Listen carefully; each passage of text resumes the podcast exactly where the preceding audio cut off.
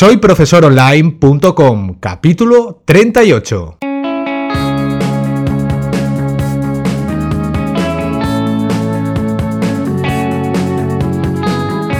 Bienvenidos al episodio número 38 del podcast para cualquier persona que desee compartir sus conocimientos y emprender Internet al mismo tiempo, ganándose la vida con sus propios alumnos virtuales. Ya lo sabéis, mi nombre es Héctor Abril y hoy vamos a resolver algunas dudas sobre el proceso de alta como profesionales regulados. Trataremos aspectos de fiscalidad para los nuevos emprendedores y qué hay de las subvenciones, algo que a todos nos interesa, ¿verdad? Y sobre todo lo que vamos a hacer lo vamos a hablar con Raquel Blanco, la mejor idea porque es asesora fiscal y jurídica para empresas y emprendedores. Muy buenos días Raquel, ¿cómo van las cosas por allí? Hola, buenos días Héctor, por aquí perfecto, ya viernes, o sea que es un día estupendo. Magnífico. Muchas gracias por acompañarnos en este capítulo especial dedicado a los aspectos legales y fiscales con los que intentamos siempre ayudar a los oyentes a conocer los pasos, porque hay que tener en cuenta cuando comiencen su actividad profesional como profesores de Internet, profesores online. Y mi primera pregunta para ti es, ¿cuánto hay de cierto? Esto puede ser un poco leyenda urbana ¿Cuánto hay de cierto en que cualquier persona que no facture más de 3.000 euros anuales no debería darse de alta como trabajador autónomo? Bueno, es totalmente falso. ¿Vale? Entonces, aquí lo que tenemos que tener en cuenta es, sobre todo en los comienzos, que los ingresos son muy bajitos, el Tribunal Supremo estuvo, ha regulado eh, hasta cuándo podemos decir que ejercemos una actividad de forma habitual si no, gastamos, si no ganamos dinero.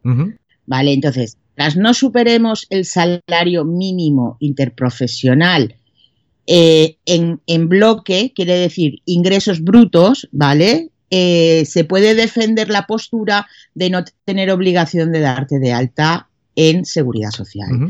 Ayer mismo leía un artículo en el que la seguridad social está empezando a reconocer este, esta acción, ¿vale? Porque la realidad es que hasta ahora tú te dabas solo de alta en Hacienda, no te dabas en seguridad social, estabas un poco a expensas de si la seguridad social te reclama o no, porque podrían reclamarte y tú pudieras eh, ir en contra de esa decisión, pues primero sabes que en este país pagamos y luego reclamamos. Cierto, cierto. Entonces, en principio, la inspección de trabajo ya está reconociendo este hecho, pero hay que estar muy, muy atento a los ingresos que tienes y además muy día a día porque en cuanto los superas tienes obligación de darte de alta. Entonces no podemos decir a ciencia cierta que 3.000 euros es un límite porque no hay una estimación como tal, ¿verdad? 3.000 euros jamás. El salario mínimo interprofesional para el 2018 son 8.000 euros al, al año, en números súper redondos. Hablamos de unos 700 euros mensuales de facturación bruta. Vale. Entonces, los 3.000 es leyenda urbana pura y dura.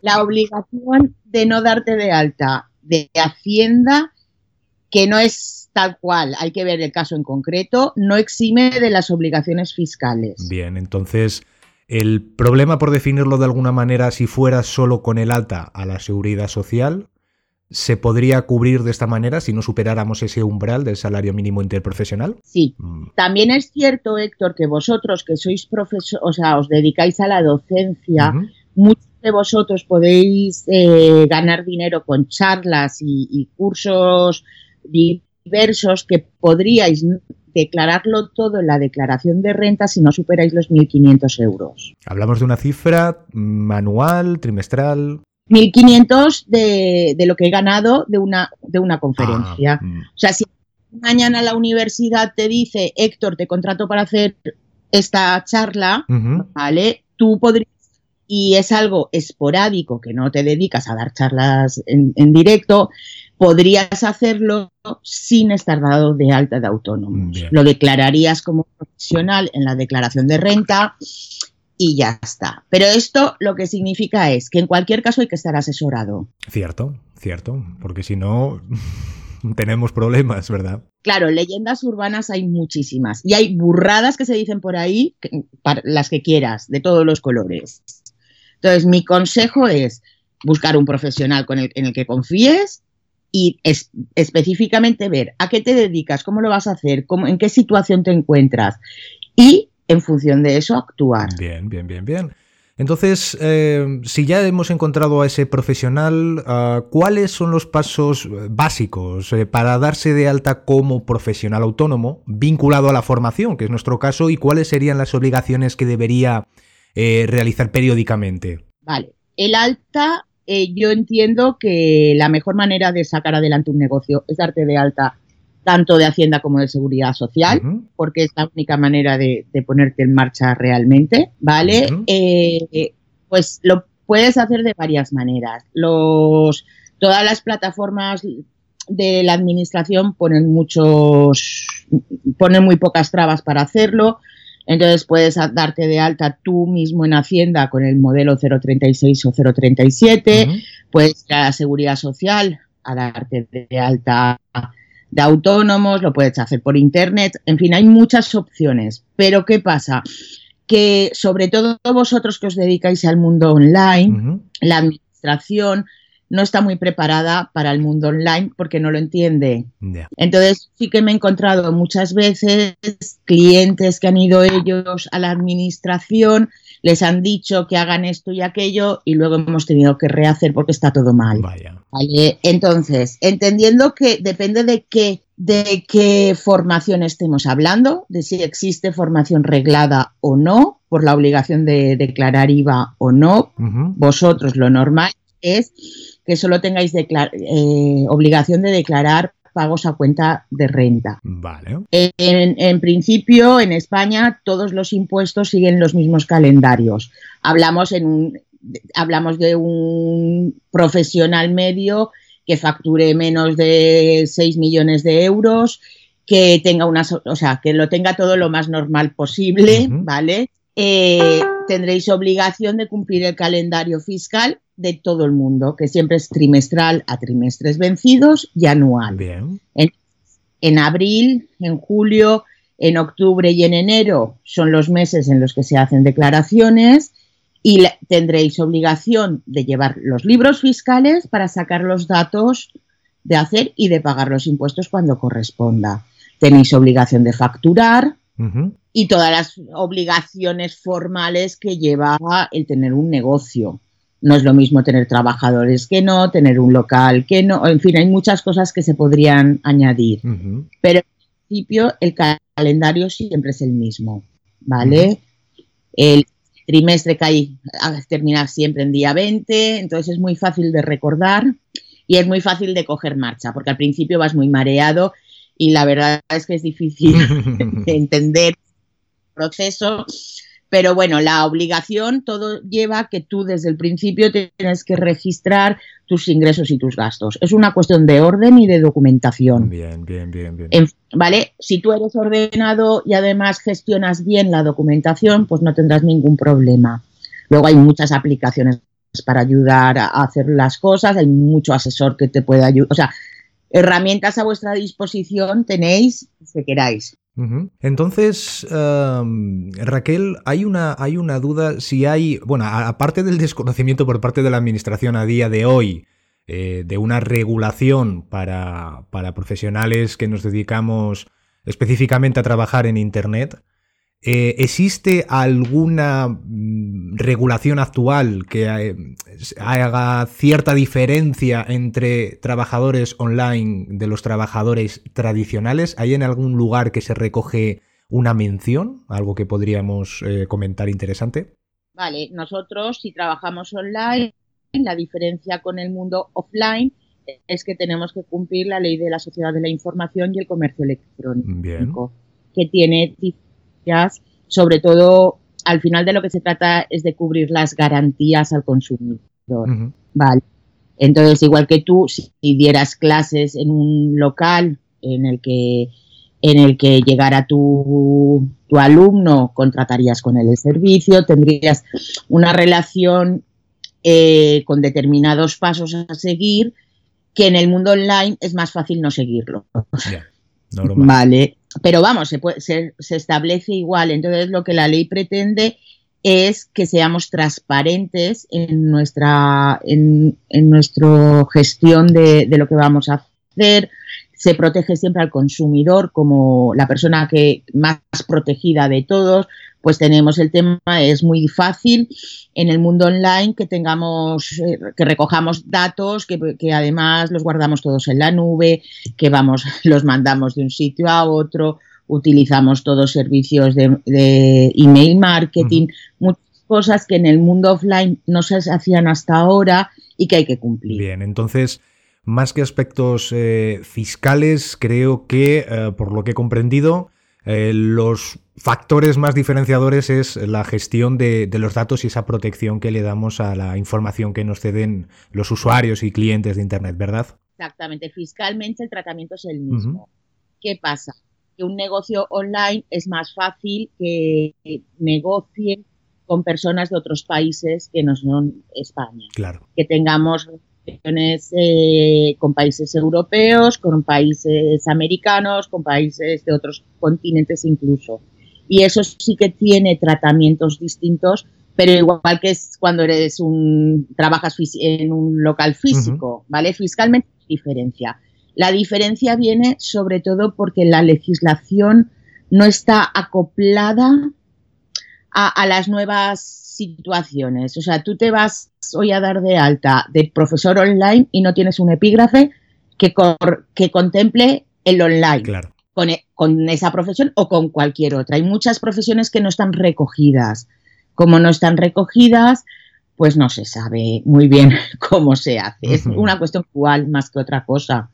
¿vale? La diferencia fiscal no existe. Ya, ya, ya, ya. ¿Consideras que en algún momento se va a mejorar esa regulación en pro de, eh, bueno, ayudar al aspecto fiscal, eh, las regulaciones eh, de profesionales que únicamente se dediquen a trabajar con otros clientes a través de Internet, que, bueno, que la importancia no sea el aspecto del adaptar un puesto actual, como puede ser un perfil de un profesor online, al tradicional de un profesor que imparte eh, clase en un centro de formación físico, que tiene que cumplir ciertas conductas. En fin, ¿crees que va a haber en algún momento regulación o esto no es importante para, para un gobierno, independientemente del, del que esté?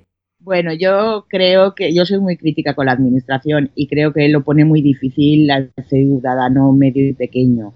Eh, sí que es cierto que tenemos un país con una gran carga eh, fiscal, documental, unas grandes obligaciones formales que lo que hacen es perder competitividad. Y no creo que eso cambie. Vale, sí que es cierto que poco a poco nos iremos adaptando porque, porque la situación lo requiere pero no con beneficios o pensando en una mejora para el ciudadano. No lo creo. No, nuestros nuestros gobiernos no nunca han mirado por ahí. ¿Y, reconoces si hay eh, algún, algún gobierno en otro país, tal vez europeo, que mire de otra manera a los profesionales eh, que trabajan activamente en, Internet, que haga cierta distinción o especialización? Pues eh, podría ser que Alemania, Francia, Suiza pero habría que estar allí para saber cómo se vive desde dentro. Desde fuera todo parece muy bonito y luego hablas con la gente y tiene las mismas dificultades que nosotros. ¿Sabes? Entonces, países que parecen muy fáciles luego son muy complicados y países que son muy complicados desde fuera dentro son más sencillos. Entonces, no es una cuestión, o sea, a mí me parece que tenemos que, si tú estás en este país, pues tienes que jugar con las reglas del juego que te toca, intentar hacer las cosas lo mejor posible y, seguir adelante. Y respecto al tema de las subvenciones para, nuevos eh, emprendedores, da igual el origen y dónde dediquen su actividad, Em, ¿Hay qué ciertas eh, facilidades o qué eh, ayudas tenemos cuando queremos iniciar una actividad? Eh, venimos a lo mejor de un trabajo por cuenta ajena y iniciamos una actividad profesional por la nuestra.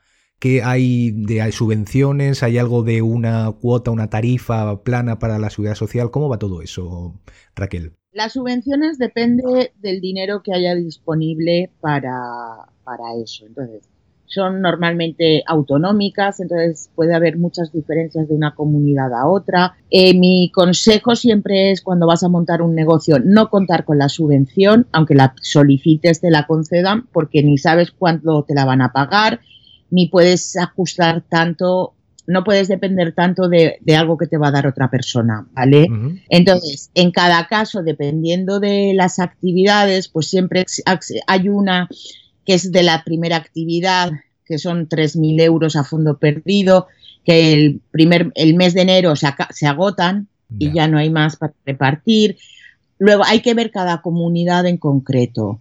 Lo que ahora tienes, por ejemplo, para los trabajadores que vienen del régimen general, podrían capitalizar el desempleo para utilizarlo en el montaje de su nuevo negocio, que es una forma de recuperar el dinero del desempleo para invertirlo, pues ahí tienes que preparar un plan, tienes que, tienes que gastarte el dinero en lo que vale y, poco más. Y luego pues tenemos ahora tenemos la ayuda de, de la tarifa plana de seguridad social que dura hasta un año, en principio, el primer tramo que puede ser desde a partir de 50 euros al mes si cumples los requisitos.